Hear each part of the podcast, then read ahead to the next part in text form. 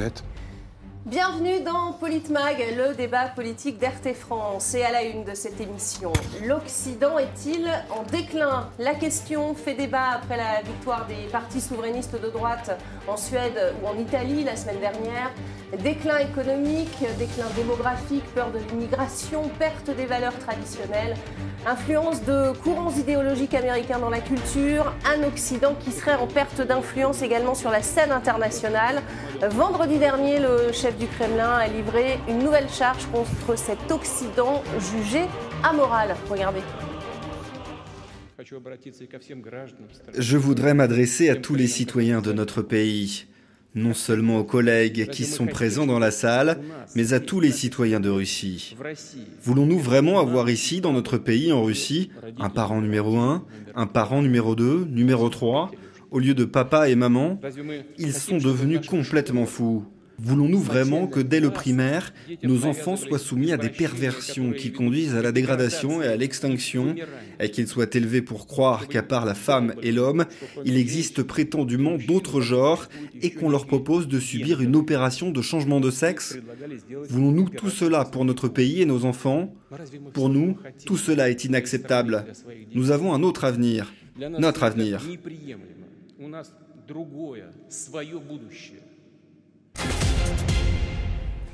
Et pour en parler avec moi sur ce plateau, Didier Maisto, notre éditorialiste RT France. Bonsoir Didier. Bonsoir. Face à vous, Philippe Pasco, écrivain. Bonsoir. Bonsoir Magali. Bienvenue dans, dans Politmag. Olivier Piacentini, également euh, politologue et, spécialiste de l'Europe, auteur de euh, La chute finale, l'Occident survivra-t-il Je le montre à, l'antenne euh, aux éditions JCG. Bienvenue et merci à tous d'être là ce soir. Euh, c'est quoi la, décadence? On vient d'entendre euh, Vladimir Poutine, on a passé un extrait hein, qui accuse l'Occident d'être décadent.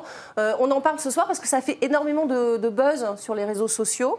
c'est quoi tout d'abord la, décadence? Je pense qu'une définition s'impose, le supposé déclin de, l'Occident. comment est-ce qu'il se définit selon vous, Didier Maisto? Si on prend l'étymologie, c'est très intéressant parce que décadence, ça vient du latin décadere, qui signifie tomber, mmh. et Occident, ça vient aussi du latin c'est oxydéré et ça signifie euh, aussi tomber. Donc dans cette double occurrence, finalement, c'est une partie du monde, une civilisation qui était euh, à un certain niveau et qui tombe. Euh, jusqu'où ira la chute c'est, Telle est la question. Et dans quel domaine Et dans quel domaine On va en débattre ce soir. Et, même question pour vous, Olivier Piacentini, vous qui venez justement d'écrire un ouvrage sur cette question. comment est-ce que vous définissez le, déclin de l'Occident? Le déclin de l'Occident, moi, dans mon livre, je le décline sur plusieurs plans. Je le mm. décline sur le plan économique, sur le plan géostratégique, sur le plan politique, sur le plan social et sociétal. Mais pour moi, tout ça, si vous voulez, même l'économie, ce n'est que la surface des choses. Mm-hmm. Le vrai déclin, il est dans les têtes, il est dans le moral, il est dans ce que les gens ressentent, il est dans la façon dont on vit mm. notre civilisation. Or, l'Occident, depuis 30, 40, 50 ans, est une civilisation. Peut-être que tout le monde ne le vit pas de la même façon. Absolument. Mais on pourra rentrer dans le détail. Là, je schématise. Mhm. C'est une civilisation qui ne s'aime plus. Ou en tout cas, on apprend aux gens de cette civilisation à ne plus s'aimer, mhm. à se regarder de façon négative. Mhm. Et dans la mesure où les gens ne s'aiment plus, ou se déconsidèrent ou ne considèrent plus leurs valeurs comme étant des valeurs majeures, mhm. eh bien, nous ne faisons plus civilisation en quelque sorte. Nous apprenons à ne plus en être et l'Occident cherche en fait à se dissoudre depuis des années euh, dans le reste du monde à travers le mondialisme. Mhm. Et c'est ça véritablement le cœur du sujet, le cœur de notre déclin qui après se décline encore une fois en économie, en, géostratégie, en politique. Est-ce que vous êtes d'accord d'ailleurs? Est-ce qu'il y a un déclin de l'Occident? Non, je ne trouve pas qu'il y ait un déclin de l'Occident, je trouve qu'il y a un déclin de l'être humain. Mm. C'est-à-dire qu'aujourd'hui, malheureusement, le déclin, si on regarde, c'est plus des gens qui sont versés de plus en plus dans l'individualisme mm, plutôt que dans le partage. Et quand on est dans l'individualisme total, il est évident qu'il y a un déclin puisque chacun ne s'occupe de soi que de soi et on ne s'occupe plus de ce qui se passe autour. Et quand on ne s'occupe plus de ce qui se passe autour, malheureusement, autour, ça s'effondre. Mais comme on n'en a rien à faire puisqu'on s'occupe d'abord de soi, oui, il y a un déclin, mais uniquement un déclin de l'être humain. Mm. On parle beaucoup de, déclin en ce moment, évidemment, parce qu'il y a une crise énergétique. Euh, est-ce que ce, déclin économique est justifié, euh, Didier Maisto? Alors, je ne sais pas s'il est justifié ou justifiable. En tout cas, euh, il est réel. Et il ne vient pas de la Lune, ce déclin mm. économique. Il vient de la part des différents gouvernements successifs, de leur impéritie, de leur incapacité à prévoir l'avenir et assurer le présent. Parce que quand on regarde l'énergie, on avait une indépendance énergétique euh, en France assez euh, extraordinaire quand même. Euh, une agriculture, on était en, en autosuffisance alimentaire avec une agriculture raisonnée et, raisonnable.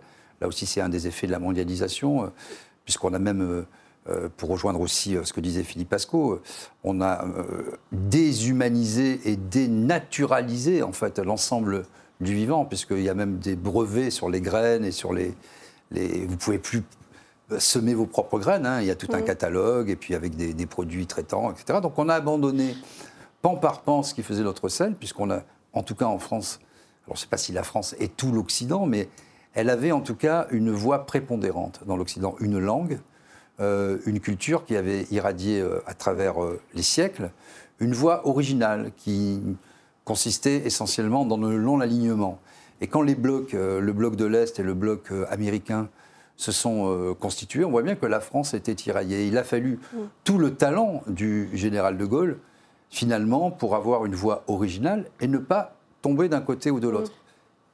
C'est beaucoup surfait, parce que s'il n'y avait pas eu de Gaulle, quand on regarde la dernière guerre mondiale, euh, euh, ça fait bondir quand je dis ça, mais on ne peut pas dire que les Français se soient vraiment battus, abrités qu'ils étaient en 44. Derrière, derrière la ligne Maginot il y avait allé 300, 500 000 selon, les derniers. voilà. En tout cas, vous, dites Donc l'Occident, c'est aussi, c'est aussi, euh, c'est aussi ça.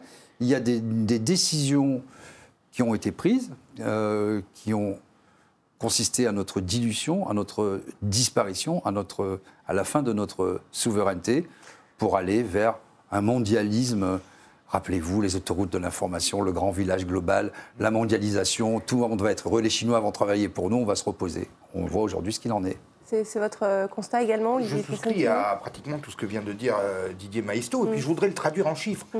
Parce qu'effectivement, l'Occident, comme on l'a dit, et, Didier vient de le reprendre, cherche à se dissoudre, en particulier du point de vue économique. Et dans cette réorganisation du monde qui a été pilotée non plus par les États occidentaux, mais par les multinationales et le monde de la finance, ben, l'Occident, décadent du point de vue des valeurs, se retrouve le pôle consommation et est entouré de pôles de production, comme par exemple la production agricole brésilienne, euh, la production manufacturée euh, euh, des Chinois, dont nous sommes complètement dépendants, et la production de pays énergétiques comme la Russie, etc. Mhm. Eh bien, qu'est-ce que ça donne? En 30 ans, depuis 1990, moi je vais vous donner des données chiffrées précises. En 1990, les pays occidentaux représentaient 75% du PIB mondial. Mm. Vous savez combien ils représentent aujourd'hui? 47%. Donc l'Occident a perdu le tiers de la part relative du PIB mondial par rapport à des pays émergents qui aujourd'hui sont à 30%. Alors on va me dire, oui mais il y a une croissance mondiale, en fait c'est relatif. Mais non, parce que prenez l'exemple des produits énergétiques. Vous n'avez pas une progression de la production de produits énergétiques équivalente à celle de la croissance mondiale, qui a été portée par d'autres choses. Mhm. Ça veut donc dire que comme on est moins présent, comme on, a moins de parts de PIB, eh bien, on a forcément moins de facultés à s'approvisionner par rapport à d'autres qui sont également demandeurs et qui sont aujourd'hui solvables et qui portent la croissance. Donc, on perd sur tous les terrains. Philippe, parce que vous, vous, parliez des hommes, est-ce que ce déclin économique se ressent peut-être aussi au niveau individuel Mais complètement, et en plus de ça, je, rejoins un, peu ce qu'a dit mes petits camarades, mais pas tout à fait. Euh, moi, je, suis comme Didier, j'accuse les gouvernements successifs de rien foutu, mais j'accuse de plus en plus les individus de laisser faire. C'est-à-dire qu'aujourd'hui, si on meurt et si on va dans le déclin, c'est parce encore une fois, personne ne bouge. On nous impose des choses de plus en plus lourdes, on nous fait vivre des choses de plus en plus lourdes, et on laisse faire, et on laisse dire du moment que c'est pas moi, que c'est uniquement le voisin, et aujourd'hui, nous sommes dans une mondialisation, entre, guillemets, de déclin. Mais à partir où c'est loin, on s'en occupe pas. À partir où c'est les autres, on s'en occupe pas. Vous savez, ça me rappelle un petit peu un, sketch de Charlot, euh, où quelque part, euh, il y a un officier qui se retourne, qui se retourne, qui se retourne, et puis, quand à un moment donné, personne ne bouge, on donne toujours à l'autre le, soin de faire, les, de faire et de bouger et d'appuyer sur le canon. Puis à un moment, on se retourne, il n'y a plus personne. Ou cette histoire qui courait à un moment donné, où, vous voyez, on était en 39-45, et on est venu chercher des étrangers euh, à côté, j'ai pas bougé. Et puis après, on est venu chercher des Roms, et j'ai pas bougé. Puis après, on est venu rechercher des Juifs, et j'ai pas bougé. Puis après, on est venu chercher, etc. Et j'ai pas... Puis un jour, je me suis retrouvé tout seul, et quand on est venu me chercher, j'avais plus personne pour me défendre. Et ben aujourd'hui, on, on est dans cette société-là, où tout le monde dit je vais faire. Et vous savez quelle est la pire des révolutions aujourd'hui Comment les gens font la révolution? Je vais vous faire un geste, Magali, qui est un petit peu trivial. Hein. Hein. Qui est un peu trivial, mais vous savez. La véritable révolution aujourd'hui, c'est ça. Ouais, mais enfin, ça, c'est Non, non, écoutez, regardez. Non, non, regardez, regardez, regardez, regardez. Non, non, mais j'ai bien vu ce que vous faisiez. Non, non, c'est ça. Ah oui, d'accord, donc c'est pas Ben oui, c'est très probable que je like. vous voyez, je like. Une fois que j'ai liké, j'ai l'impression d'avoir fait ma révolution et je ne fais plus rien. Sur les réseaux je suis, sociaux. Je suis devant mon écran, j'appuie, j'aime, j'adore euh, et j'ai fini. Ce déclin s'explique aussi par euh, tout un tas d'outils. Pour l'expliquer de façon tout à fait rationnelle. D'abord, l'entertainment, comme on dit. Hein. Alors ça, on va y venir sur le déclin culturel, évidemment. finalement, vous devancez mon débat, les, mon cher Didier. Voilà, bon alors je Je voudrais qu'on regarde l'actualité. Vous allez trop vite. on, va, parler, on parlait de, la mondialisation du capitalisme. Est-ce que le capitalisme n'a pas aussi euh, son, son côté décadent euh, par rapport à ce qui s'est passé dans l'actualité, puisque le Sénat vient de dévoiler le, tout premier rapport euh, parlementaire consacré aux pratiques de l'industrie pornographique, dans lequel il dénonce, je cite, des violences systémiques, l'exploitation des femmes et des mineurs. Euh, sous couvert d'un marché, a-t-on été trop laxiste par rapport à cette industrie du porno, finalement? C'est pas que sur le porno. Alors, oui, voilà. Après, c'était l'exemple de l'actualité. Mais... C'est complexe parce que la pornographie, euh, comme disait quelqu'un, c'est l'érotisme des autres. Donc de la pornographie, finalement, moi, ça me choque pas. Euh, non, mais vous, êtes un adulte. Voilà, non, mais justement, j'allais y venir. Ce qui est choquant, effectivement, c'est que dans ce monde où euh, le plaisir est mis, voilà, c'est devenu une marchandise. etc. C'est une marchandise. Et donc, les gens sont devenus, d'abord, les actrices sont devenues des marchandises. Et c'est aller aussi dans des pratiques qu'elles réfutaient elles-mêmes. Et puis, il y a des petits malins, quand même, qui. Euh, euh, je peux le dire parce que c'est public maintenant, euh, notamment le site Jackie et Michel, qui, a fait, qui, qui, a fait vraiment Flores en France, etc., où on, a fait croire que c'était impromptu, comme ça, dans la rue, et où on a obligé les femmes, finalement, à participer à des choses voilà, qu'elles réprouvaient. Et elles n'arrivent pas à... Des femmes et des hommes. Et des hommes, voilà. faut jamais les oublier. Et, et, donc, toute cette violence, oui, elle est, elle est, elle est terrible. Et puis, il faut dire aussi, je rejoins la Philippe Pasco sur la responsabilité individuelle, parce qu'il ne faut pas s'en exonérer. Pas toujours la faute de l'État, des États, des puissants. Euh, c'est aussi euh, cette société consumériste qui nous a, ça, le marché. Qui nous a abîmés et qui consiste à, à offrir un iPhone 14 à un enfant de 8 ans. Vous voulez réagir, Olivier Piacentini, sur cette question Est-ce que, le, capitalisme peut aussi amener à des choses euh, décadentes mais, Oui, mais c'est le capitalisme mutant qui nous amène à des choses décadentes. Mm. Parce qu'il fut un temps où le capitalisme, c'était le capitalisme de l'effort, de l'investissement, de l'épargne, de ces industriels, de ces pionniers, comme était par exemple André Citroën ou, ou d'autres exemples que nous avons dans notre pays. Ça avait quand même quelques défauts. Hein. Ah, mais ça, euh, vous savez, le capitalisme a toujours des défauts. Mais trouvez-moi un autre système économique qui ait euh, fait progresser l'économie et le bien-être des gens autant que le capitalisme. Aucun. Hmm. Simplement, depuis un certain nombre d'années, depuis que nous sommes devenus ce pôle consommation et non plus ce pôle de, de, de, euh, de production, eh bien, nous sommes devenus un capitalisme mutant c'est un capitalisme de spéculation, d'abord, spéculation financière. En fait, on fait de l'argent avec des coûts, mais qui ne produisent pas réellement de la richesse. Mm. Et puis, on flatte les égaux à longueur de journée. C'est-à-dire que les, Occidentaux, on leur demande finalement plus de travailler, on leur demande surtout de consommer. Et donc on les flatte. On trouve que tout le monde est beau, tout le monde est gentil, on les caresse dans le sens du poil. En, gros. et, donc on, accentue cet égotisme que décrivait Philippe tout à l'heure, mm. cet égotisme narcissique. Parce que mm. je ne parle pas d'individualisme. Individualisme, c'est pas, de mon point de vue, le, sens littéral n'est pas négatif. Mais aujourd'hui, ça a dérivé en égotisme narcissique. En gros, le capitalisme, pour moi, c'est pas une mauvaise chose en soi. Mm. Le problème, c'est que nous sommes maintenant dans une société de capitalisme effréné. Alors qu'un capitalisme raisonné, pourquoi pas? Je veux dire, vous faites de l'argent, vous travaillez, vous gagnez beaucoup d'argent, mais vous laissez vivre les gens qui vous permettent de gagner cet argent. Et dans le capitalisme effréné, c'est plus du tout ça. Dans le capitalisme effréné, ce qu'on vit aujourd'hui, on fait fortune de millionnaires, milliardaires en 5 ans, mais on laisse crever tous les gens qui vous permettent de devenir capitaliste. Et ça, c'est plus bon. Le capitalisme raisonné, je faisais de l'argent et je laissais vivre mes ouvriers sympathiquement, ils vivaient. D'accord, ils gagnaient moins que moi, mm. mais ils pouvaient vivre. aujourd'hui, on les laisse. Aujourd'hui, on les laisse juste survivre. Mm. Et si jamais ça marche pas avec ce que on délocalise et on va voir des gens qui nous demanderont encore moins. Et le capitalisme effréné est une folie qui justement nous entraîne vers une décadence, puisqu'à un moment donné, les gens se rendent même pas compte, mais à force d'appauvrir les gens, ils peuvent plus acheter. Mm. S'ils peuvent plus acheter, vous pouvez plus être riche. Olivier. Je ne suis pas tout à fait d'accord avec. Ça m'aurait étonné. Avec vous. Oui. Je vais vous dire pourquoi. Oui, parce quand même pas d'accord avec vous. Hein. Non, mais c'est pas. On est là pour débattre. Hein. on est là aussi pour confronter des idées euh, qui sont différentes. Euh, vous parlez d'un capitalisme effréné. Vous savez quel est le taux de dépenses publiques en France aujourd'hui? C'est pas pareil. 62% de dépenses publiques par rapport au PIB. C'est pas pareil. Quand vous parlez de capitalisme effréné, c'est pour l'oligarchie financière et le CAC 40 et tous ces groupes-là qui, eux, échappent à ça, puisque eux ne payent pas l'impôt sur les sociétés comme les autres. Mais par contre, pour le petit commerçant, le boulanger, le maçon, etc., lui, le capitalisme, il paye par contre l'énorme État-providence qu'on a créé, parce que là aussi, il y a une logique. Le consommateur qui ne travaille plus, ben, il faut bien lui donner à manger et lui donner de quoi consommer. On a mis en place ces États-providence. Mais qui paye ça? Ben, c'est le, le, tout petit capitaliste qui a sa petite boutique ou l'artisan, le commerçant, la petite entreprise, etc. Mais en réalité, euh, le capitalisme effréné dont vous parlez, Philippe, ne concerne que 0,2 ou 0,3% de la, de, la, population. On avance dans le débat, parce qu'il y a beaucoup de thèmes à aborder. Mais ils ont 40% ah des biens. On, va, on, finit par être d'accord. On va avancer. Est-ce qu'on peut parler aussi de, déclin démographique euh, Régulièrement, d'ailleurs, la, Hongrie organise un, colloque euh, sur la préservation de la famille, où l'on voit Marine Le Pen, Marion Maréchal ou Éric Zemmour s'y rendre régulièrement pour débattre de ce qu'ils appellent le grand remplacement qu'ils dénoncent. Écoutez-les. Si la famille française n'est pas soutenue, eh bien, disons-le clairement, euh, il n'est pas exclu que dans 50 ans, 60 ans, la France puisse devenir une république islamique. Et je vous le dis avec euh, euh, une véritable inquiétude, sans provocation aucune. je ne pense pas que Viktor Orban soit un dirigeant autoritaire. Il, dirige son pays et il ne se laisse pas intimider par ni les minorités agissantes, ni les médias, ni le gouvernement des juges. C'est exactement ce qu'il faudra en France. Ça ne veut pas dire un gouvernement autoritaire.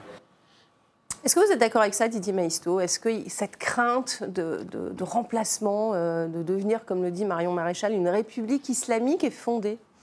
Alors ça, je ne sais pas, je ne lis pas dans le mar de café. Ce que je sais, en tout cas, c'est que on peut faire des lois, comme en Chine, par exemple, pour interdire d'avoir plus d'un enfant. Ça pas Maintenant, c'est un peu le contraire.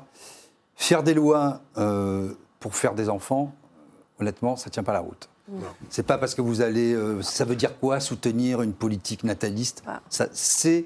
On ne peut pas l'interdire, on en manque en Non, mais c'est du vent. Vous ne faites pas des enfants parce que vous avez des allocs, vous ne faites pas des enfants parce que vous avez un homme politique. Ah ça, c'est pas, pas forcément vrai ce que vous dites. Alors euh. attendez, non mais ça peut aider. des allocations, ça C'était vrai, mais ce n'est plus vrai. Non, mais... Après-guerre, on faisait des enfants pour avoir son frigidaire dans le ventre. Non, mais, c'est fini. Vous faites des enfants parce que d'abord, vous, vous, avez foi en l'avenir. En fait, vous ne vous posez pas la mm. question. C'est un indicateur. Vous vous projetez parce que vous êtes un peuple sinon heureux, du moins dans le bien-être, et vous avez un horizon. Mm.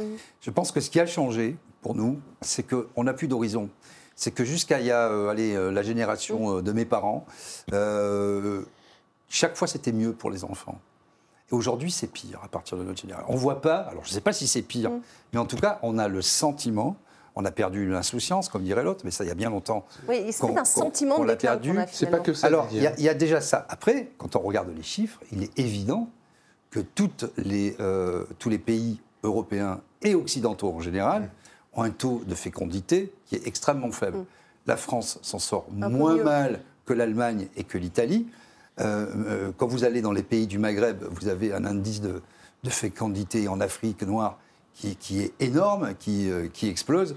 Je pense qu'il faut se poser des questions beaucoup plus profondes sur notre projet. Pourquoi mm. on ne fait pas pourquoi on ne fait pas d'enfants? C'est parce qu'à mon mm. avis, on n'arrive pas à se projeter dans un avenir. Je ne suis pas tout à fait d'accord avec toi toutes les sociétés qui progressent matériellement font de moins en moins d'enfants. Il y a aussi, je reviens à mon individualisme, mais plus tu as de la richesse, plus tu as de la richesse, moi tu as envie de la partager. Mmh, Donc tu fais un ou deux gosses, parce que tu dis qu'avec un ou deux gosses, tu pourras leur offrir plus mmh. qu'à sept ou huit. Alors que quand tu es pauvre, tu réagis pas comme ça. Tu fais des plus d'enfants parce que pour partager, pour parce que tu veux avoir des bâtons de vieillesse, quand plus la société monte. Je dirais, Alors ça c'était vrai, mais je ne sais pas si, ça, non, ça plus. Si c'est encore vrai aujourd'hui. Ça n'est plus. Je te dis, on est dans une société de plus en plus individualiste. Oui, Olivier Piacentini, vous avez travaillé sur ce, déclin démographique également. Bien hein. sûr, nous avons euh, depuis, des décennies, aucun pays d'Europe n'est capable d'assurer le renouvellement des générations, c'est-à-dire 2,12 enfants par femme qui permet d'assurer le renouvellement des générations. Donc on ne renouvelle plus les générations. La France n'est pas si loin que ça. Et donc, il manque pas grand-chose pour On est à un 9, quoi. Oui, Un voilà. un que c'est une réalité en tout cas il manque pas grand-chose. Et c'est là où je ne suis pas tout à fait d'accord, justement, sur le coup avec euh, Didier, c'est que peut-être qu'effectivement une politique plus incitative, mais pas forcément effectivement des distributions d'alloc. Alors, je Mais prenez le- un le exemple. cas- tu Prenez un Le cas de la Hongrie est Tu intéressant. veux distribuer d'ailleurs. quoi? Ah ben je vais vous le dire, je vais vous dire très simple. Il ne s'agit pas de distribuer.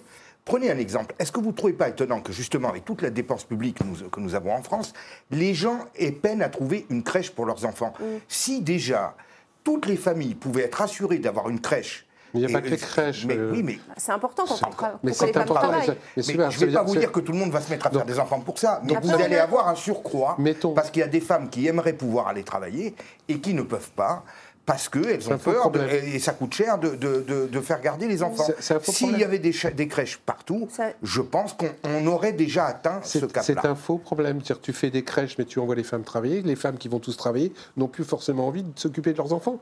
Donc attention, il y a un moment donné où il Mais faut savoir. vous avez, C'est un excusez-moi, mais il y a problème beaucoup d'individu. d'études. Non, non, oui, il y a Parce beaucoup qu'il n'y a pas que les d'études. Il y a crèches. beaucoup d'études qui Alors, En tant que démontrent. femme, je pense que je, je serais plus de l'avis de- d'Olivier. Non, mais Il y a bien, beaucoup la d'études crèche, où c'est beaucoup bien. de femmes disent qu'elles ne- ne font pas un enfant de plus, ou carrément elles ne font pas d'enfant, parce que justement elles ont ce problème-là de concilier le travail. Parce que c'est la vérité, on ne va pas changer les, les, qu'en plus, les- faire les- garder les son mœurs enfant peut actuelles. coûter cher quand il n'y a pas de place en crèche. Il n'y a pas que la crèche. C'est la crèche, c'est un, épiphénomène dans la vie d'un vous enfant. gagneriez des, naissances tu, en plus. fais pas, fais un enfant uniquement parce qu'il y a des crèches. oui, mais Philippe, ça je suis Non, bien d'accord, mais je ne vous ai pas dit on va parvenir à 4 enfants par femme. Après, vous- vous mais pour à arriver à passer le cap des deux, en des, fonction. des Non, deux puis, 12, c'est pas que ça. certaines Je choses- crois qu'on réfléchit il y a- aussi. euh, Il n'y a pas que ça, mais ça participe. Non, il n'y a pas que ça. Et avec Je plusieurs désolé. types de mesures pratiques. Aujourd'hui, on n'est plus, on n'est plus, on n'est plus prêt aujourd'hui parce qu'on est des gens riches à avoir que des enfants qui sont deux ou trois par chambre.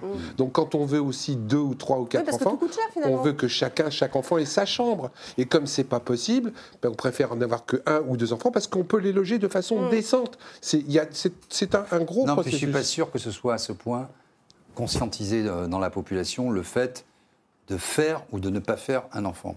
Non. Je pense que c'est un indicateur un peu qui s'impose à nous, malgré nous, je dirais, en fait, quand une, une société, alors je vais, je vais y venir parce que c'est là, je suis intéressant, d'accord avec toi plus. sur l'individualisme contemporain, ça me fait penser d'ailleurs à Ouais. Un bouquin de Gilles Lipovetsky, L'ère du vide, et c'est sur l'individualisme contemporain. C'est au début des années 80. 90. Donc euh, c'est quand même, euh, voilà, on est dans cet euh, individualisme. Euh, et on parlait, bon, on va peut-être parler de, de l'entertainment, etc. Mais il y a aussi un certain nombre d'outils euh, que les multinationales ont propagés, c'est vrai, comme euh, l'ubérisation. Donc ça empêche les gens de se regrouper. Le télétravail, ça peut être un progrès, euh, mais on n'a plus conscience de faire partie de la même entreprise, on n'a plus conscience, de, on peut plus mener de combats collectifs. Et donc cet individualisme, finalement, aboutit à des tribus. Et en France, aujourd'hui, et partout en Europe d'ailleurs, vous avez des tribus en fonction des classes sociales, et chacun se compose. C'est ça qui il me semble le fait majeur de l'Occident. Chacun se compose sa, sa petite tribu, Mais sa nationalité, son identité, sa sexualité, Et- ses goûts. et là où je suis donc, d'accord il y a avec- plus de projet avec. Didier, par contre, ouais. qui a vraiment développé Pas- ce type d'idée très intéressante. Là- Absolument. Et que j'ai repris d'ailleurs dans ce livre. hein, sur un, sur Là où je suis d'accord avec Didier, ouais, là où je suis d'accord avec Didier, c'est sur la génération de maintenant. Moi, j'ai six enfants, hein, donc j'ai fait mon quota, plus que mon quota. Euh, J'en ai deux qui ne veulent pas faire d'enfants parce qu'ils veulent pas les laisser dans une société de merde qu'ils pensent pour demain. Ça fait Donc de, aujourd'hui, je de la aussi Voilà. euh, des jeunes. Sur la génération qui arrive, mes enfants, il y en a deux qui veulent pas faire d'enfants par volonté politique, entre guillemets, de ne pas les mettre dans une société merdique. Il y a ça aussi maintenant.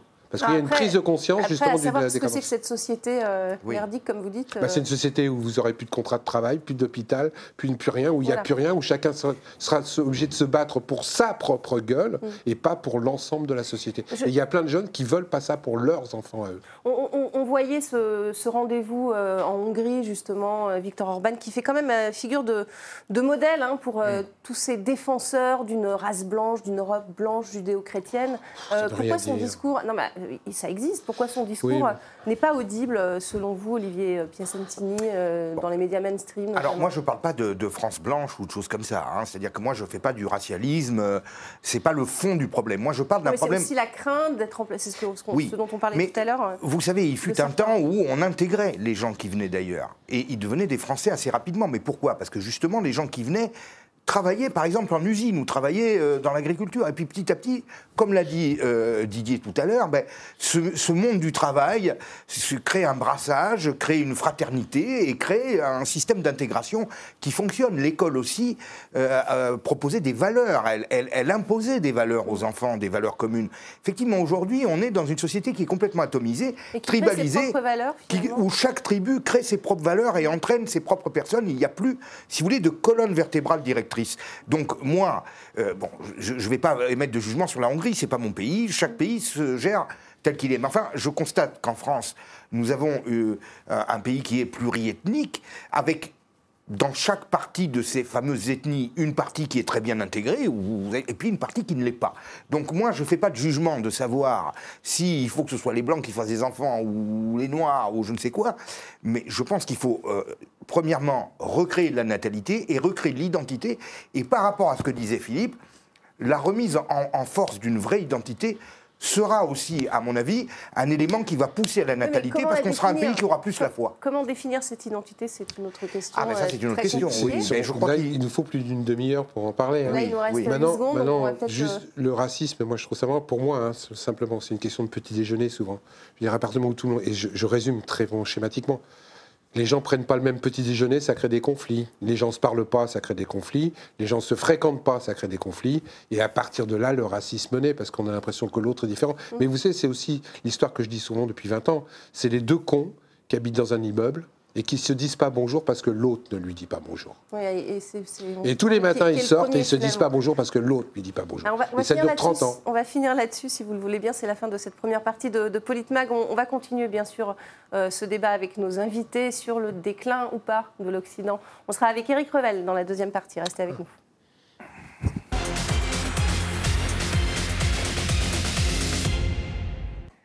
Deuxième partie de, de, Politmag, on continue de parler de la décadence supposée de, l'Occident. Éric Revel nous a rejoint pour ce débat. Bonsoir Éric. Bonsoir madame, bonsoir messieurs. Merci beaucoup d'être avec nous. Voilà, échange d'amabilité. On continue ce débat donc avec l'actualité, le Conseil constitutionnel qui vient de, de valider l'emploi par les élèves transgenres de prénoms de leur choix à l'école. Une décision qui a été tournée en, dérision par le rappeur Booba, vous allez le voir. Il a immédiatement été euh, accusé de transphobie par la féministe Caroline Dehas, ce qui a donné lieu à un autre tweet de la part du rappeur. Regardez. Si mon fils rentre de l'école un jour et me dit qu'il s'appelle Mireille, on va avoir un sérieux problème. Booba pas transphobe, Booba pas vouloir que des inconnus fassent l'éducation sexuelle de nos enfants en pleine construction physique et mentale. LGBT c'est super, mais ça doit être interdit aux mineurs. Voilà, mon discours est sensé et juste. Éric Revel, est-ce que vous voulez réagir euh, à, ces, tweets, l'interpellation de Caroline Dehas Aujourd'hui, il peut y avoir un délit de transphobie avec la ah décision bah, du Conseil constitutionnel. il, peut y avoir un délit de transphobie, il peut y avoir un délit à peu près euh, de, tout maintenant. Alors moi, je ne connais pas Bouba spécialement, j'écoute pas ce que fait Bouba, le futur président de la République. Euh, voilà, mais je trouve euh, ces propos extrêmement sensés en réalité, parce que si vous voulez, on ne peut pas à la fois reprocher aux familles. C'est un père de famille. Oui, mais on ne peut pas reprocher à la fois aux familles, si vous voulez, mm. d'avoir désinvesti l'éducation mm. de leurs enfants comme étant l'une des origines, l'une des causes de de l'effondrement de beaucoup de choses dans notre société et en même temps ne pas reconnaître à un père de famille le droit d'avoir cette réflexion. Parce que maintenant, si dès qu'on fait une réflexion sur quelque sujet que ce soit, on est traité de trans quelque chose, si vous voulez, on a quand même un vrai souci à se faire. Donc moi, Bouba, euh, la plupart du temps, il m'agace plutôt. Je dis franchement, bon, moi je. Non, non, c'était pas lui je en suis pas l'activité des rappeurs et tout ça. Il se tabasse, tout ça, bon, très bien. Mais là, je trouve qu'il réagit comme un père. Euh, voilà, un père qui essaie d'éduquer correctement ses enfants. Mmh. Vous en pensez quoi? Moi, je, Ce que je trouve grave aujourd'hui dans la société aujourd'hui, c'est que des minorités qui ont le droit d'exister. Hein. Mmh, bien sûr. Moi, j'empêche personne entre adultes consentants, faut ce que veut. Mais en faire une par généralité contre, à l'école. Ces minorités qui maintenant deviennent des minorités entre eux, qui veulent être dominantes sur la société générale, honnêtement, je suis comme Eric, ça commence un peu à me gonfler. Aujourd'hui, on ne peut plus rien dire, on ne peut plus rien faire, on ne peut plus parler, on ne peut plus s'habiller, sans avoir un risque de procès ou de hashtag et d'être mis au pilori entre 15 secondes sur les réseaux sociaux. Le moindre truc qui n'est pas dans le cadre de ce qu'on veut, et sur n'importe quel sujet, hein, que ce soit sur une statue, sur l'esclavagisme, sur les blancs, vous vous rendez compte qu'aujourd'hui, il y a des endroits où ils sont obligés d'arrêter des spectacles parce qu'il y a une minorité mmh. agissante qui, crie euh, au mmh. scandale. Mmh. Et les gens, ils, arrêtent, le, ils arrêtent, ils arrêtent le spectacle, ils refusent de le faire. Parce qu'il y a un mot qui ne va pas ou euh, Un mot ou une figure. Je veux dire, aujourd'hui, il y a le Blackface, si jamais vous avez le malheur, dans un spectacle, et il y a eu, il n'y a pas longtemps, je le mets dans un de mes prochains livres, où quelqu'un qui était blanc, le, son, il avait un rôle de noir, il s'est mis du noir. Eh ben, il y a eu un scandale derrière en disant qu'il n'a pas le droit de se mettre du noir parce qu'il est blanc. il... y a un moment ça va. Il y, a, une nana, euh, je suis foudrage, qui a fait une pétition nationale, une pétition nationale, et qui a fait une fixette. Parce qu'elle trouve que les pansements roses sont inadmissibles sur la peau des noirs. Il y a un moment donné, il faut arrêter. Et, vous le dites, donc ce, genre d'intervention, en tout cas, euh, est, rarement, en tout cas... Euh, ça devient virulent en plus, hein c'est pas dans la discussion. On ne s'oppose jamais à ce genre de déclaration parce que c'est pas politiquement correct. C'est sûr, non, mais ce qu'on peut dire déjà, c'est que effectivement, la société est assez mûre aujourd'hui pour comprendre qu'on ne choisit pas sa sexualité et que c'est moins un problème. D'en faire, une règle à l'école? Mais c'est moins un problème pour, le, pour les familles, pour la société, il y a le mariage pour tous, etc. On peut considérer que c'est une régression, un progrès, on ne rentre pas dans le débat. Mmh. Mais de vouloir faire à tout prix du prosélytisme, où je suis d'accord avec la partie intéressante de son tweet, c'est dire en pleine construction. C'est ça. Un adolescent se cherche. Il cherche son identité, il s'oppose à ses parents, il cherche ses idées politiques. S'il a des parents de droite, il est anarchiste. S'il a des parents de gauche, il va aller au, Front National. C'est comme ça que se construit un enfant. Et il me semble que le premier cadre doit être celui de la famille. C'est là qu'on doit éduquer les enfants, leur, leur donner un comportement euh, vis-à-vis euh, des personnes âgées, vis-à-vis des femmes, vis-à-vis de, des voisins, euh, vis-à-vis de, comment on se comporte en société, dans les transports en commun. C'est ça, être intelligent. C'est s'adapter à chaque situation, c'est être euh, euh, modeste avec les modestes, c'est faire bonne figure dans un milieu qui n'est pas le nôtre, et c'est ne pas se faire. Moi, j'ai été élevé comme ça, voilà. Et donc ça. Oui, non, non, non, mais je voudrais juste rajouter quelque chose quand même. Ça retire rien évidemment à ce que j'ai dit, à ce que Didier Maïsso vient de dire, mais c'est vrai qu'on est, euh, on, a baigné dans une société pendant des décennies où les minorités n'avaient pas voix au chapitre du tout. C'est vrai. Euh, vous étiez homosexuel, il fallait vous planquer parce que sinon vous risquiez le pire, etc., etc., etc. La grande difficulté qu'on a aujourd'hui, je pense, dans notre société, c'est que, euh, au nom de cet écrasement qu'ont subi certaines mm. minorités, il faut le reconnaître dans notre société comme dans d'autres, ces minorités veulent imposer un fait majoritaire. Mm. Or, ces minorités, on voit au chapitre, mais elles ne, peuvent pas, elles ne peuvent pas entraîner euh, le fait que majoritairement des gens vont leur ressembler parce qu'on est absolument tous différents, qu'on appartient à des catégories différentes. C'est ça, à mon avis, le piège, c'est que ces minorités euh, qui ont voix au chapitre, encore une fois, qui ont été écrasés pendant des années, veulent devenir, en fait, la, voix majoritaire euh, de, sa Olivier, Olivier Je ne suis pas sûr que ce soit la majorité des homosexuels qui adhèrent à ce genre de choses, justement. C'est-à-dire que c'est l'avant-garde militante de ces minorités possible. qui impose tout ça. Et pour en discuter avec pas mal de monde, y compris issus de, de ces milieux, mais je suis étonné qu'il n'y ait pas une adhésion plus forte que ça à, euh, je dirais, cette idée. Et alors, tout ce qu'on voit là, alors moi, je n'ai aucune sympathie pour Bouba, sachez-le, mais enfin, j'adhère complètement à ce qu'il a dit sur deux points et qui révèle une face un petit peu néo-stalinienne de notre société. C'est-à-dire que, si vous observez bien, il parle d'éducation des enfants. Eh bien, aujourd'hui, on dirait effectivement que sur le plan de la sexualité, mais sur d'autres plans, ben, les familles n'ont plus voix au chapitre, c'est plus à elles d'éduquer les enfants, c'est à l'école et à la société de former tout ça. Le ministre de l'Éducation a dit qu'il allait en faire une priorité d'ailleurs. Hein, oui, ah ben là, oui, enfin, vu le ministre de l'Éducation que nous avons, dans l'air du temps. je n'en suis pas étonné. Et puis alors, il y a une deuxième chose... C'est une obligation de l'éducation nationale, hein, c'est inscrit dans sa mission. Mais il y, y, a une deuxième chose qui me choque beaucoup, si vous permettez, euh, c'est également qu'on est passé d'une société, comme vous dites, très patriarcale, où vraiment ces minorités étaient exclues, à une société de tolérance et de liberté à un moment donné, où finalement on considère que les homosexuels sont des gens comme les autres et il n'y a pas de raison de les, de les distinguer. Justement, c'était ça, à mon avis, vraiment l'intérêt de ce combat, c'est qu'on ne distingue plus les ça, gens du suivant leur Ça, c'est du, vrai progrès. C'est du vrai progrès. Mais aujourd'hui, on les redistingue dans l'autre sens. Et alors, vous avez cette avant-garde des minorités qui agit d'une manière stalinienne, c'est-à-dire que non seulement il faut être tolérant, donc nous sommes tolérants. Mais il faut adhérer et montrer qu'on adhère à longueur de journée. Oui, c'est ça, et, ce et il faut dire oui, c'est formidable, oui, c'est génial, les transgenres, c'est génial. Si vous dites les transgenres, c'est des gens Bah, comme les il faut autres. surtout pas dire ça- j'y suis opposé pour sous sous Voilà. peine d'être accusé. on est obligé de montrer qu'on adhère et qu'on est là presque des aficionados de ce mouvement. Je rejoins au lieu de Didier, considérer je rejoins que Didier voilà. et Eric moi, sur ce qu'il y a, puis je prends toujours des exemples bien précis pour que les gens comprennent. Et aujourd'hui, par exemple, donner son sein en public de façon éducationnelle, ça devrait être logique, on ne devrait pas être, on ne devrait pas être choqué. Et bien, plutôt que d'éduquer les gens et de leur apprendre, eh bien, on va poser une loi pour dire on a le droit et vous êtes punis si vous. Je veux dire, on va dans un non-sens. On ne cherche plus à convaincre les gens du bien fondé d'une chose sociétale ou d'un progrès. On l'impose par la loi. Et ça, c'est une connerie parce que, comme le disait, tu n'empêcheras pas les, avec les allocations familiales de faire des enfants. C'est pas les lois qu'ils font, c'est l'éducation et c'est le bon sens. Et moi, je rejoins Eric et Didier de ce côté-là. Commençons par convaincre, éduquer, parler, plutôt que de poser des lois qui, de toute manière, ne seront pas applicables. Vous parliez de- du blackface tout à l'heure. Est-ce que la cancel culture qui vient des, des États-Unis a participé au déclin de, de l'Occident Didier Maisto?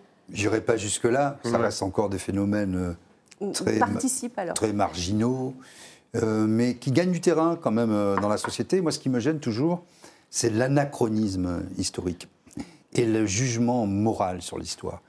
L'histoire, elle se sédimente. Euh, et puis j'aime bien toujours cette, cette histoire de morale, de revisiter l'histoire à travers le prisme contemporain. Moi, j'aurais fait ça. Moi, mais j'aurais été résistant. Mais qu'est-ce qu'on en sait Ouais. Donc, Enfin, d'abord, Aujourd'hui, c'est moi, je déboulonne euh, Voilà, les non, mais on- statues on parce n'est que, pas- euh, Ou je crève parce des que cette 4K. figure Tout rappelle d'abord- le colonialisme. euh, Non, mais tout d'abord, on n'est pas responsable de ce qu'ont fait nos ancêtres. On, on- on peut être patriote. Non, mais ça, vous le dites, c'est pas audible aujourd'hui. les Mais, gens non, mais qui moi, je le dis. ça, euh, Je- je je- je je pense que c'est encore audible et qu'il y a encore quand même beaucoup de On gens qui on en pensent ça. de Il y a dire. des gens qui pensent Voilà. euh, je veux dire, on n'est pas responsable de ce qu'ont fait euh, nos parents. Euh, on n'est Oui, pas. euh, c'est pas parce qu'on est italien qu'on est fasciste ou, ou qu'on est allemand, qu'on est euh, fa- forcément nazi, et, et heureusement d'ailleurs. Euh, donc voilà. Et après, euh, je veux dire, l'histoire, elle s'est faite au, au coup par coup, euh, gré à gré, etc. Quand je vois aujourd'hui, euh, quand on parle de, l- de- de- de l'esclavage, du code noir, etc., tout est sujet à polémique et tout est confus dans, dans l'esprit des gens. Et la cancel culture, c'est ça c'est justement d'enlever les sédiments et de prendre des, des portions d'histoire. On les efface, que On- veut dire ça. Voilà, non, mais comme si c'était des clusters dans, en, en informatique. On prend un ancien cluster, on le met aujourd'hui, on dit voilà. Et on oublie tout le chemin parcouru. Donc euh, c'est un anachronisme. Et oui, c'est euh, avec la société euh, de l'immédiateté, Google, Internet, on a vite fait de zapper, quoi. Oui, c'est vrai. C'est un Je danger. vais, je vais revenir Eric. sur le, le code noir de, de Colbert. Vous allez voir, ça sera la chute de ma petite histoire. Mais d'abord, euh, toute histoire nationale a ses parts d'ombre et de lumière. Et toute histoire, par définition, c'est un moment passé euh, sur lequel euh, on a du mal, par définition, à juger avec des critères du présent, parce que précisément, l'histoire s'est construite euh, avec différents événements qui appartiennent au passé. Euh, sauf à vouloir faire de l'Uchronie, mais, sinon, c'est pas possible. aussi et ça construit Mais pourquoi je vous dis ça? Parce que la cancel culture, elle a un effet extrêmement pervers. Mm. Alors, elle est, elle, est, elle est plus que naissante en France, mais elle, elle, elle a submergé les États-Unis. Et la cancel culture, qui est l'idée de, de gommer, d'effacer euh, une culture ou une histoire au Mm. Ou profit une d'une religion autre. d'ailleurs, hein, on le Oui. voit avec les. Euh, en fait, on, on en a aujourd'hui quelques effets extrêmement négatifs. Je voudrais prendre l'exemple de cet élu euh, des Mureaux, socialiste Mhm. de gauche, euh, qui a décidé de quitter sa ville. Il était euh, maire adjoint à la rénovation euh, urbaine. Il a, été, il a été agressé 11 11 fois. fois. On lui a dit euh, euh, Sale blanc, tu n'es pas chez toi, euh, tire-toi. Pourquoi? Parce qu'en réalité, cette cancel culture, si on, la laisse, si on la laisse progresser, en fait, euh, ce que ce qu'a ce qu'a ce qu'a affronté aujourd'hui cet élu, c'est la juste résultante de ce mouvement de cancel culture. Pourquoi? Parce que lorsqu'un ancien Premier ministre socialiste, Jean-Marc Ayrault, a voulu déboulonner la statue de Colbert, Code Noir, ou a voulu débaptiser l'une des salles à l'intérieur de l'Assemblée nationale, salle Colbert. En fait, il donne corps et il donne raison à cette cancel culture. Donc, il ne faut pas s'étonner que lequel, je ne rends pas Jean-Marc Ayrault responsable de ce qui est arrivé à quelqu'un de son parti politique socialiste. Mais en tout cas, lorsque vous tenez ce genre de discours, il ne faut pas s'étonner, il ne faut pas être plus surpris que cela, ah même si c'est un drame absolu pour la personne concernée, qu'on finisse par le traiter de sale blanc, puisqu'on explique finalement aux gens que les Blancs ont tout à se reprocher dans l'histoire du monde, dans celle évidemment de, de l'esclavage, et donc on a ce genre de sortie absolument sidérante. Et ce qui marque les esprits, pardonnez-moi, je termine là-dessus, c'est qu'il s'agit d'un élu de gauche. C'est qu'il s'agit d'un élu de gauche, comme si une certaine réalité, principe de réalité euh, idéologique rattrapait. Une ville de vivre ensemble où finalement... Ils ont créé le rouleau compresseur qui. Vous savez, la, la, révolution idéologique ou les révolutions en général ont toujours dévoré ses propres enfants. toujours dévoré ses propres enfants. Est-ce que la politique doit devenir un combat culturel? En tout cas, c'est ce que défend Éric Zemmour. Regardez. La politique sans le combat culturel, ce n'est rien. C'est un combat pour les places, inutile et vain. La gauche et tous nos adversaires qui veulent la peau de la France que nous aimons, eux, ne se posent pas la question. Est-ce que se battre pour euh, maintenir. Alors ça, c'est une, grande théorie d'Éric Zemmour et de Marion Maréchal euh, chez Reconquête. C'est en fait c'est le gramschiste. Voilà. C'est-à-dire que Antonio Gramsci qui, a, qui, a, qui, a, conceptualisé cette idée que avant de gagner le combat politique, il faut, il faut ensemencer culturellement pour arriver les gens à l'évidence d'un changement politique. Antonio Gramsci, euh, qui a été ce, euh, philosophe euh, emprisonné par Mussolini et qui a développé cette idée. Alors, il était communiste, Antonio Gramsci, donc c'est intéressant, mais en fait, ce que dit Éric Zemmour dans ce tweet, c'est exactement ça. C'est l'ensemencement du terrain culturel précède la victoire et le combat politique. C'est pas c'est pas d'aujourd'hui, Eric, de toute manière. Et c'est évident que la culture participe Mitterrand l'a très bien fait à l'évolution. Rappelez-vous, les gens n'ont plus de mémoire et, malheureusement. Elle participe à l'évolution du monde. Est-elle responsable d'un certain déclin Mais d'un déclin ou, ou d'une avancée. Mmh. Hein, la culture, ça dépend comment. Rappelez-vous quand même Bruno Gaccio dans Les Guignols, euh, la pomme, putain, encore deux ans quelque part, ça a participé au déclin ou à l'avancée, mais ça a participé surtout au changement. La culture, ça participe au changement. Quand il n'y a plus de culture, les choses sont figées. Quand les choses sont figées, on appelle ça les dictatures. Quand il ne peut plus y avoir d'opposition, quand il ne peut plus y avoir d'humoristes, quand il ne peut plus y avoir de gens qui disent le contraire de ce qu'on attend. Quand on peut plus se moquer des, gens. pourrait-il s'exprimer comme il s'exprime C'est fini aujourd'hui. C'est fini aujourd'hui. Tu dis la moindre chose, tu as un procès. Tu dis la moindre chose, rappelez-vous Tim Seat sur les crevettes, sur les crevettes, qui s'est retrouvé avec un procès pas possible, alors que c'était pas mal intentionné. Aujourd'hui, tu ne peux plus rien dire, tu ne peux rien faire, parce que nous sommes dans le monde de l'apparence de l'apparence. Il faut que le costume soit bien propre, il faut bien que ça soit bien lissé, il faut que ça rentre dans les normes, et surtout, il faut pas. Et en même temps, on dit le contraire. En même temps qu'on dit qu'on est dans un pays de plus en plus de liberté. On est dans un pays où on peut dire tout ce qu'on veut. Et en fait, dès que tu dis ce que tu veux, tu te fais allumer. Il y a une contradiction, Olivier Piacentini, sur cette euh, liberté et, cette culture. Pseudo-liberté. Euh, semi-liberté, comme le dit euh, Philippe. Pour revenir sur ce dont parlait Eric, la référence à Gramsci m'intéresse beaucoup, parce qu'effectivement, Gramsci était marxiste. Et le marxisme présuppose exactement le contraire de ce que Gramsci euh, disait, c'est-à-dire qu'en fait c'était les relations sociales et économiques qui euh, définissaient la marche du monde, alors que Gramsci, marxiste, avait démontré qu'au contraire c'était la culture. Or, moi je crois, comme Gramsci, que c'est effectivement la culture qui donne l'élan à une société et à une civilisation. Et comme je vous l'ai dit tout à l'heure en parlant de mon livre à la chute finale, cet Occident qui ne s'aime plus est rentré dans une culture mortifère, une culture de haine de soi. Et le wokisme dont vous avez parlé tout à l'heure, je ne dirais pas que ça participe du déclin, c'est le symptôme du déclin mmh. d'une civilisation qui ne s'aime plus, qui a la haine de soi, qui a le dégoût de soi. Et l'une des manifestations, c'est le wokisme qui se développe, qui est plus porté d'ailleurs, bien souvent, là encore, c'est assez amusant, par une certaine partie de la gauche et de l'extrême gauche que par les minorités elles-mêmes, dont une bonne partie voudrait s'intégrer, être tranquille et ne pas avoir d'histoire et, ne parle pas de déboulonner les statuts de Colbert parce qu'ils sont noirs, etc. Mhm. Tout ce qui porte en réalité l'essentiel de l'avant-garde qui porte ces idées est beaucoup plus une avant-garde, je dirais, idéologique qu'une avant-garde ethnique, en quelque sorte. Vous, parliez, euh, Philippe Pasco, de ces jeunes euh, qui ne croient plus en l'avenir euh, parce que ce n'est pas un avenir très rose à, leurs yeux, à cause de l'insécurité également aussi. la sécurité, la, société de demain. La société de demain. Ils n'ont pas, envie, pas envie ça pour leurs enfants. Je finis juste ma question. Donc, phénomène intéressant, beaucoup s'exilent parce que, disent-ils, ils ne se reconnaissent plus en France. Ils partent en Asie, en Australie ou au Portugal pour avoir une meilleure qualité de vie parce que des traditions sont peut-être plus respectées dans, dans ces pays-là, une identité plus forte. Euh, voyez ce que disait en 2017 Victor Orban, justement, à ce sujet, puisqu'ils vont aussi en Hongrie.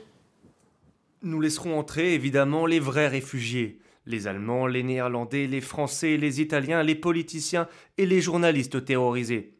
Des chrétiens contraints de fuir leur pays, qui veulent retrouver chez nous l'Europe qu'ils ont perdue chez eux. Euh, retrouver l'Europe qu'ils ont perdue chez eux en Hongrie. Euh, Didier Maisto, un commentaire? Bah, Il y a une double contradiction. Hmm. D'abord, il y a euh, les États-nations. Qu'est-ce que sont les États-nations? D'abord, ils ont été complètement niés, mais l'État-nation à la Orban n'est pas l'État-nation à la française. Et là, il y a une deuxième contradiction majeure. Qu'est-ce que l'Europe? Et qu'est-ce que la France? Est-ce que pour être européen et revendiquer des valeurs, il faut être blanc, catholique, euh, euh, avoir le sens euh, de la famille, ne pas être fan des LGBT, des questions du genre dans la cancel culture et du wokisme. Ça, c'est un projet. On peut le combattre, on peut.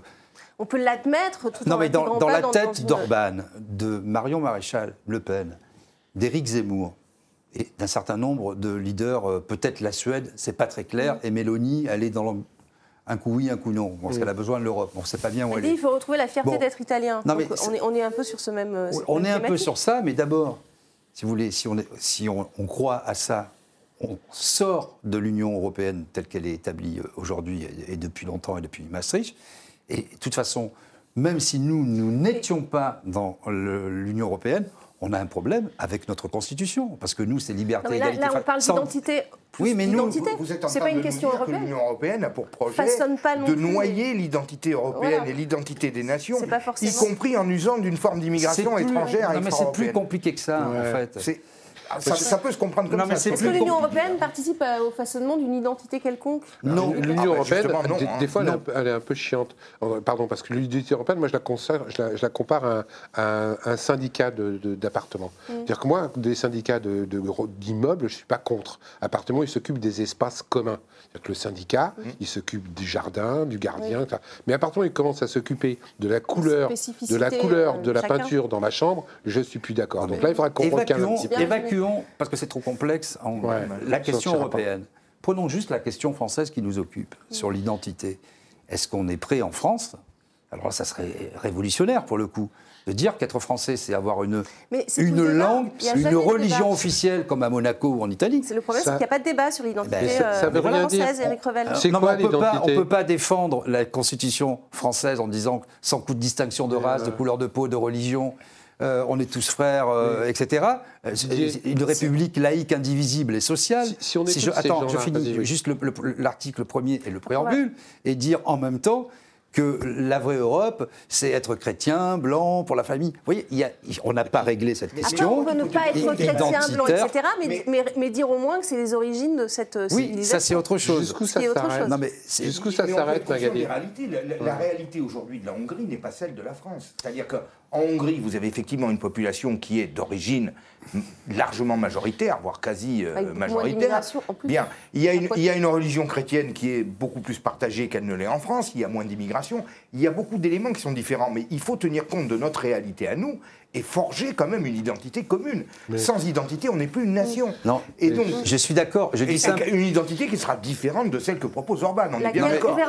sur l'identité. Je dis simplement que les, nos concepts fondateurs et notre euh, mythe national ne correspond pas à la réalité que vous décrivez. On va passer au coup de gueule, coup de cœur. Il nous reste malheureusement plus de temps pour euh, finir ce, vaste débat. Vous vouliez dire quelque chose, Eric, peut-être? Oui, je voulais dire que euh, on ne peut pas dissoudre l'identité nationale, en fait, pour une raison très simple, c'est qu'il n'y a pas de citoyenneté européenne. Il n'y a mm. pas de substitution possible.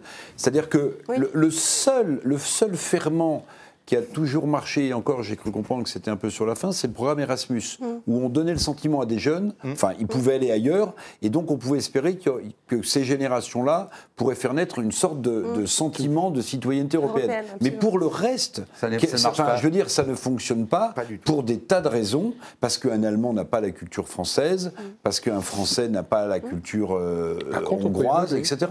Par contre, on peut évoluer. On n'est pas obligé d'être figé. Non, on peut évoluer, mais il n'y a pas de citoyenneté européenne non, mais on peut évoluer. La, race blanche pure. Pardon, Eric, parce qu'on n'a vraiment plus le temps. Philippe mm. Pasco, pardon. Euh, on va passer au coup de gueule et au coup de cœur de, de Politmag.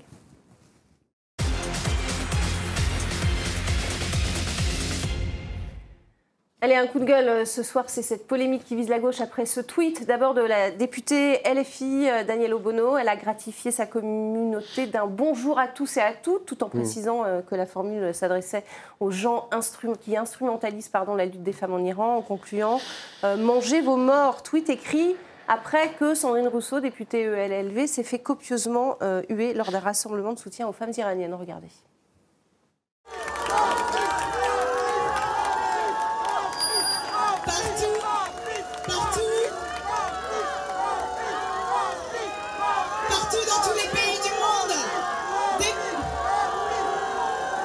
Alors l'histoire ne s'arrête pas là, puisqu'aujourd'hui Sandrine Rousseau a fait un signe féministe à l'Assemblée nationale quand la majorité a parlé des, cas d'agression sexuelle récentes, en tout cas euh, présumées dans, euh, au sein de, de, la NUPES. Éric Revel, qu'est-ce que ça vous inspire euh, cette polémique bah, En fait, c'est euh, Aurore Berger qui, pour le parti euh, gouvernemental, euh, a cru bon. D'ailleurs, elle a surpris tout le monde parce que quand vous voyez la tête des députés et les filles sont comme hébétées par la charge violente, en fait, elle ne cite pas Katnins, Aurore Berger, mais en fait, évidemment, ça s'adresse directement à ce qui s'est passé dans l'affaire Katnins.